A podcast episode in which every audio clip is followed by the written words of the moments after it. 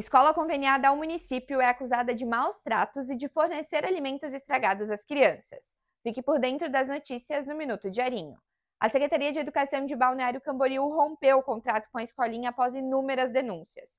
As etiquetas dos alimentos eram trocadas para enganar a vigilância sanitária e parecer que ainda estavam dentro da validade. Dentro de uma panela foram encontrados insetos, Fora que o achocolatado era feito com água e tinha aspecto ruim. Os pais também relataram ao diarinho que algumas professoras tratavam as crianças de forma agressiva com gritos. Leia mais em diarinho.net. Com oferecimento Tony Center Motos.